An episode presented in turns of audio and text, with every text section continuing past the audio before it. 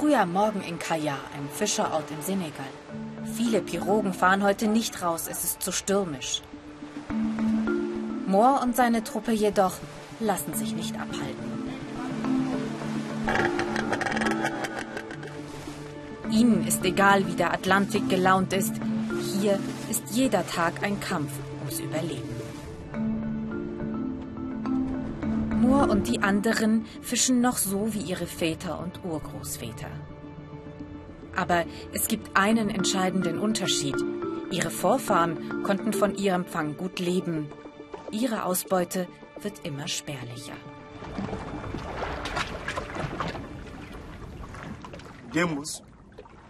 Früher musste man zum Fischen nicht weit rausfahren. Unsere Väter haben nah an der Küste große Fische gefangen und viel mehr als wir. Doch unsere Bevölkerung wächst und es gibt immer mehr Fischer. Und dann sind da auch die ausländischen Boote. Eigentlich gehören Westafrikas Fischgründe zu den reichsten der Welt. Doch der scheinbar unerschöpfliche Reichtum versiegt. Das liegt auch an ihnen, den Fischfangflotten aus China, Russland oder der EU. Senegals Regierung erteilt ihnen großzügige Fanglizenzen. Doch das scheint ihnen nicht zu reichen. Viele ausländische Fangflotten fischen mehr, als sie dürfen, illegal. Man braucht nicht viel Fantasie, um zu sehen, mit solchen Methoden können Moore und die anderen nicht konkurrieren. Die holen an einem Tag das aus dem Meer, wofür 300 unserer Pirogen einen Monat bräuchten. Wir gehen jeden Tag fischen. Es reicht trotzdem nicht.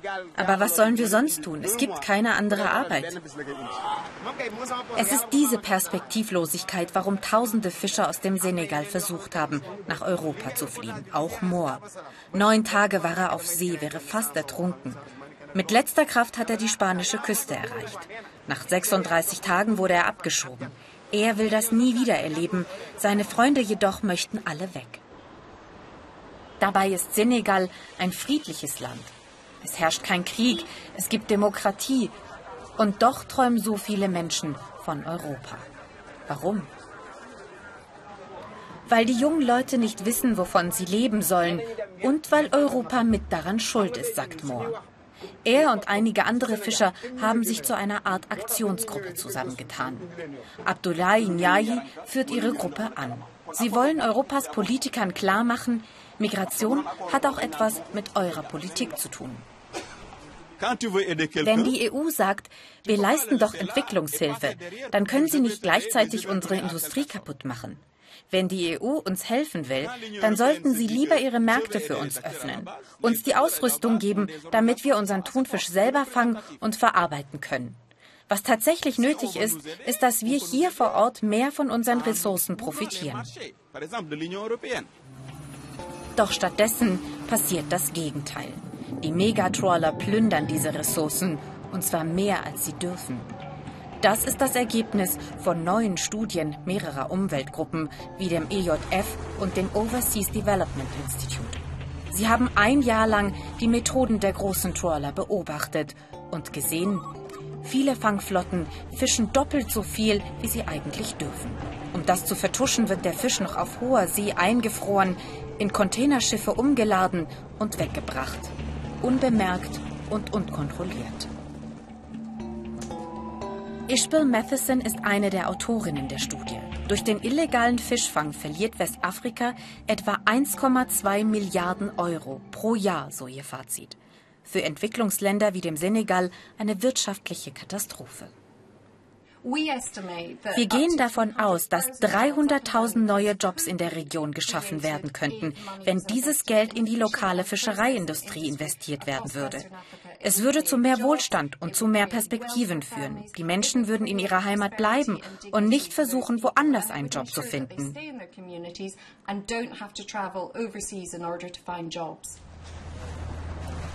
Senegals Regierung versucht nur halbherzig, den illegalen Fischfang zu unterbinden. Mit Patrouillen zum Beispiel. Doch schnell wird deutlich, das ist ein Kampf David gegen Goliath. Die ausländischen Schiffe wollen scheinbar nicht kontrolliert werden und fahren unbeeindruckt davon.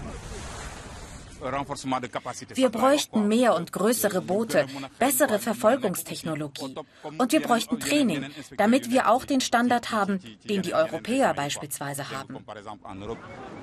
Ein Standard, der illegales Fischen verhindert. Doch ist das gewollt? Wie so viele afrikanische Länder ist Senegal reich an Ressourcen. Doch die werden von der eigenen Regierung verscherbelt, von ausländischen Konzernen ausgebeutet. So verdient eine kleine Elite viel Geld damit. Die Bevölkerung hat nichts davon. Im Gegenteil. Seit der Fisch knapper wird, wird er auch immer teurer. So verliert die Bevölkerung nicht nur eine wichtige Einnahmequelle, sondern zunehmend auch eine wichtige Ernährungsquelle. Es ist diese Spirale der Hoffnungslosigkeit, die viele von Europa träumen lässt.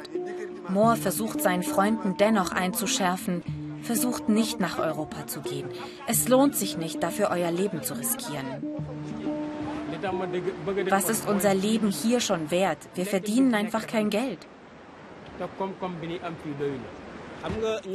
Wir schauen nicht auf die, die im Meer ertrunken sind. Wir gucken auf die, die es geschafft haben, die jetzt Geld nach Hause schicken und ihre Familien hier unterstützen. Das Einzige, was sie daran hindert, sofort nach Europa aufzubrechen, ist, dass sie kein Geld für die Schlepper haben.